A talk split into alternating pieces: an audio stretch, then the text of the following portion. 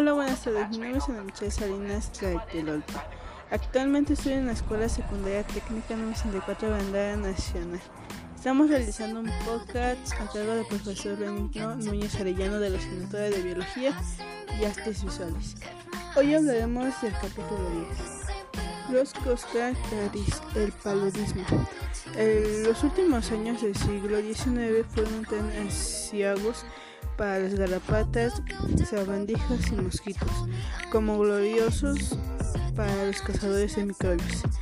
Y todo ello debido a que mediados del año 1899 los cazadores de microbios pendecieron y pocos ellos habían demostrado una especie determinada de mosquito. Era el criminal responsable del museo del paludismo. Los Batista, Gracis y Ross se habían tirado los trastos a la cabeza discutiendo cuál de los dos tenía más mérito. Ronald Ross durante los primeros 35 años de su vida hizo todo lo posible por no ser un cazador de microbios. Nacido en la India al pie del Himalaya y conociendo a sus padres podíamos ya figurarnos si es que crecemos en la eugenesia de Ronald Ross. Había de llevar una vida desordenada. Ross padre era un general inglés de aspecto feroz y que aunque aficionado o compartir prefería pintar paisajes. Ronald Ross, padre indignado, amenazó a su hijo con suprimirle la pensión y Ronald, que tenía mucho orgullo, se buscó una plaza de médico en un barco de la Anchor Line que hacía un servicio entre Londres y Nueva York. Servicio médico de la India. India fue cuando empezó a ocuparse seriamente de su profesión. Se dedicó a examinar al microscopio instrumento que no dominaba la sangre de los indios atacados de paludismo. El microbio de esta enfermedad, curioso y multiforme, había sido descubierto muchos años antes, en 1880, por la verán cirujano del ejército francés y Ronald Ross, que tenía tanto original como de activo y que jamás hacía las cosas del mismo modo que los demás. Mostrales intentó descubrir el germen del paludismo empleando métodos propios. Con riesgos y regalos consiguió sacar gotas de sangre de los dedos y cientos de indios paludicos, gota en la que de, nada encontró después de examinarles y escribió cuatro trabajos científicos tratando de demostrar que el paludismo era debido a desarreglos intestinales. Ross regresó a Londres en 1894 con la idea de abandonar la medicina y la ciencia, pero se encontró con Patrick Manson, un médico inglés emite imitente que se había destacado en la esfera de la medicina por haber descubierto que los mosquitos chupaban gusanos de la sangre de los chinos, comprobando además, y esto era lo más notable, que esos mismos gusanos se desarrollaban en el estómago de los mosquitos. Los quedó maravillado. Tres, cuatro veces y a veces seis largos flagelos que se curvaban y azotaban, dando el parásito del aspecto de un pulpo microscopio. Este es el parásito del paludismo. Los, los mosquitos mueren. Cae el agua y la gente bebe el caldo de los mosquitos muertos. Los dejó a su mujer e hijos en Inglaterra. Y el 28 de mayo de 1895 se embarcó para la India con la bendición de Amazon y repletó de consejos de este. Al llegar a la India fue designado a Secunderabad, puesto militar solitario esclavado entre pequeños lagos calientes, en una inmensa llanura sembrada de espantosos montes de rocas y allí fue cuando empezó a trabajar con los mosquitos. Al mismo tiempo tenía que ocuparse de los enfermos, puestos que era médico y el gobierno de la India no se mostraba dispuesto a reconocer que Ronald Ross como una autoridad en cuestión de mosquitos. Dos años después volvió a Ross a Calcuta a un buen laboratorio con ayudantes mosquitos e indios con tantas semilunas palúdicas en la sangre como pudiera desear cualquier investigador, porque aquella ciudad era un magnífico foco de paludismo. Así Ross y Putz pusieron manos a la obra para encontrar los culos punteados de negro en el estómago de los mosquitos. Entonces vino en ayuda de Ross el adiós, el dios de los que andaban a tiendas. Observando el microscopio de una verruga en la pared del estómago de un mosquito hembraba siete días después de haber chupado sangre en un pájaro palúdico. Vio Ronald Ross como la verruga se abría y daba salida a un regimiento de curiosas hembras fusiformes que se desparramaban por todo el cuerpo del mosquito hembra.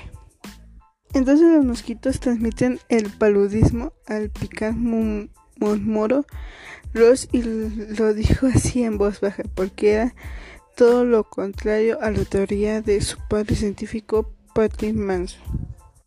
Carece totalmente de fundamento en el que los pájaros o las personas contraigan el paludismo por beber agua con mosquitos muertos o aspirando polvo de mosquitos.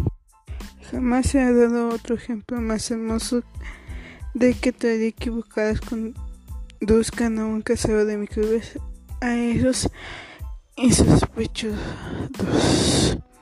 Ronald Ross era un investigador, pero desgraciadamente Ronald Ross no pudo adueñarse del descubrimiento del paludismo en los hombres. Y sin embargo, honremos a Ronald Ross, a que que a pesar de sí mismo hizo cosas maravillosas. Sus trabajos fueron los que permitieron al doctor experto e indignado Batisma Gracit realizar los experimentos precisos y soberbios que terminaban por eliminar el paludismo en la Tierra. Podríamos habernos figurado de Bastias Gassi había de ser el hombre que hiciera que Ronald Ross no había logrado conseguir el año del triunfo. De Ronald Ross casi que no sabía nada de este y que ni siquiera había oído hablar de él volvió a ocuparse del paludismo. Además, por aquella época el aire estaba lleno de rumores acerca de la posibilidad de enfermedades sin cuento que podían ser transmitidas por los insectos de hombres a hombre.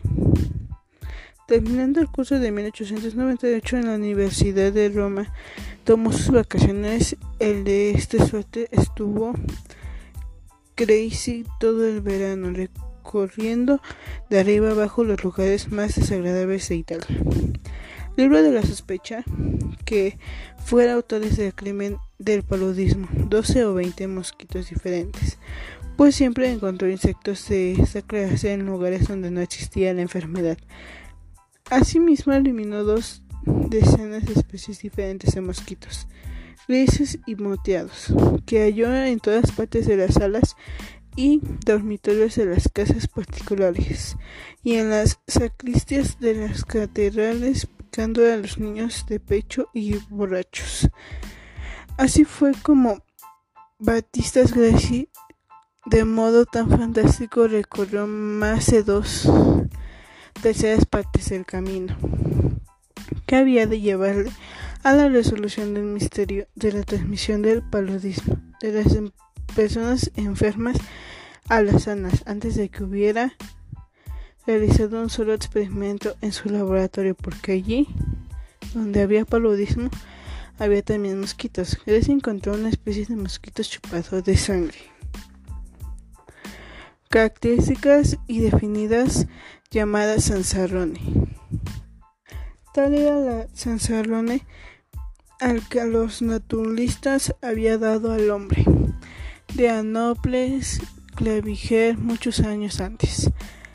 Bastianelli, sin olvidar al otro colaborador, Vignami, soltaban los zanzarones en los dormitorios la gente que nunca había padecido paludismo pero que entonces lo cogieron. Gracias incubó sus y todas las tardes durante cuatro meses el seis y siete amigos suyos permanecieron sentados un rato en la habitación donde había nacido los mosquitos. Demostró su punto de vista porque aunque aquellos anoples eran hijos de los mosquitos hembras procedentes de las regiones italianas, más apestadas de paludismo. Ni, un, ni uno solo de sus amigos presentó síntomas de la enfermedad. Batista Gracis era hombre práctico, una familia libre de las torturas del paludismo. Vale más que diez años de predicación. Tendré que hacerlo ver así. Murmuro y que aquella planicie de Capaco en el verano de 1900, cuando los días caligonosos y los lanzarones estaban, aunque en los lugares pantanosos. Indiferente a la muerte, especialmente en una muerte invisible, como lo son todos los seres humanos que disfrutan de su buena salud. Aquellos 112 italianos que tenían que tomar precauciones para no ser acriballados por los mosquitos. Crazy pasaba muy malos ratos con la gente, se vio obligado a reprenderlos y para conseguir que permanecieran al abrigo de la tela metálica tuvo que recurrir, a graficarlos.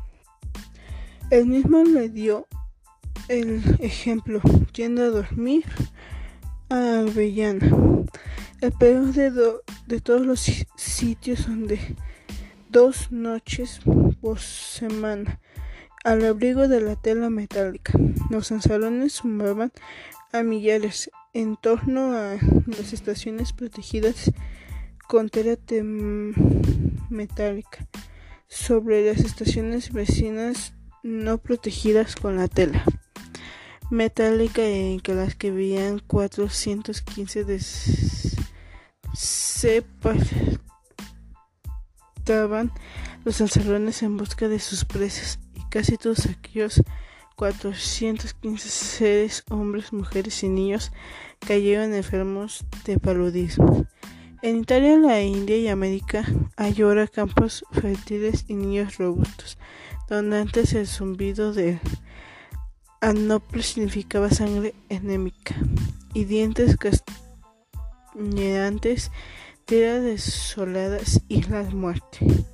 Ahí estaba Lorena Ross, a quien fue otorgado el premio Nobel de 7.880 libras esterlitas por haber descubierto el mecanismo de la transmisión del paludismo